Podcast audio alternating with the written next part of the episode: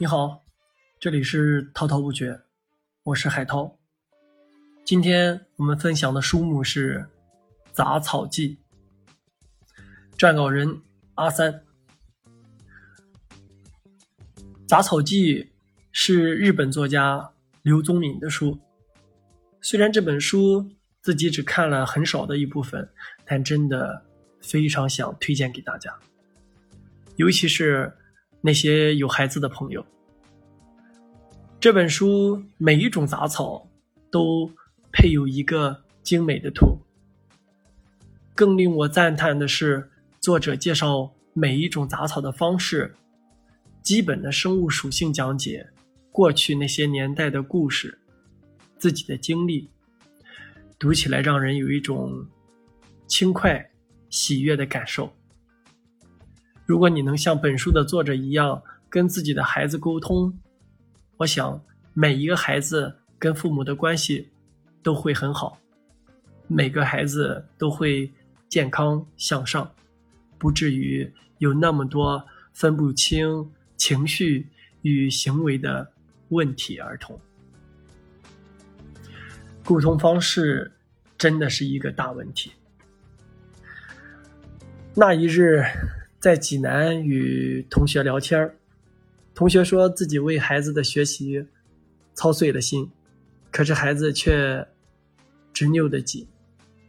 在学校跟老师说：“我妈让我学这个，学那个，让我考多少分都是给我妈学的。”我说：“之所以这样，都是同学的错。”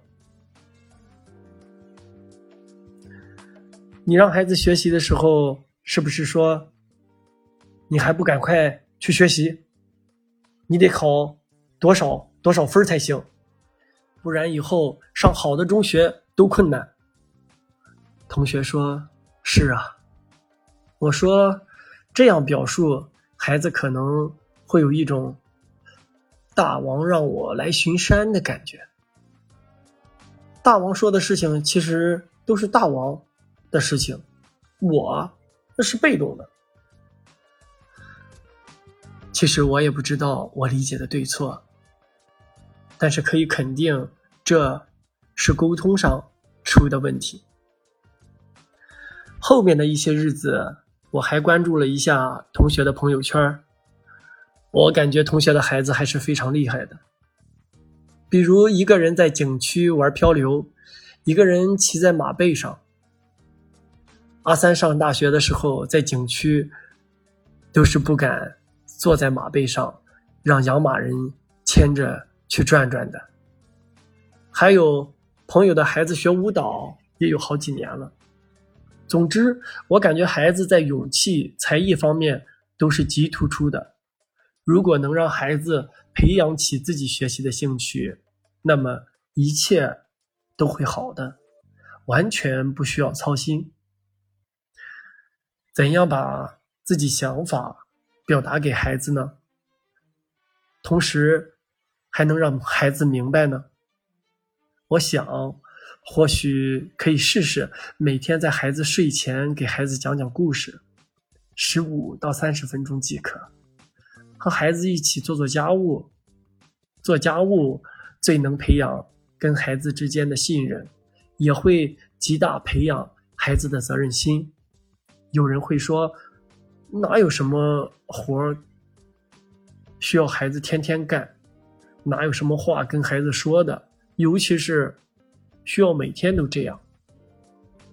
我想说，教育是一个长线投资，任何揠苗助长的行为都是赌博，有害无益。我想说，你有孩子了。这说明你无论如何也是经历了好几十年的人了。你的过去没有什么可回忆的东西吗？那些过去有的，现在没有的，比如过去我们自己走着去上一年级，我们小时候的雪下的比现在大，比如一棵地里的杂草，一种海洋里的生物。我想每个人。都有许多许多的经历，都是精彩万分的。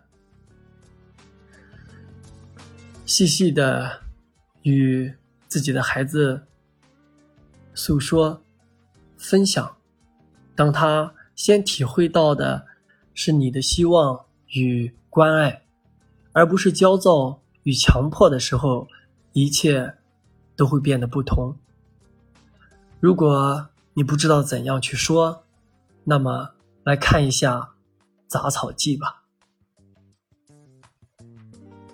好了，今天的分享就到这里。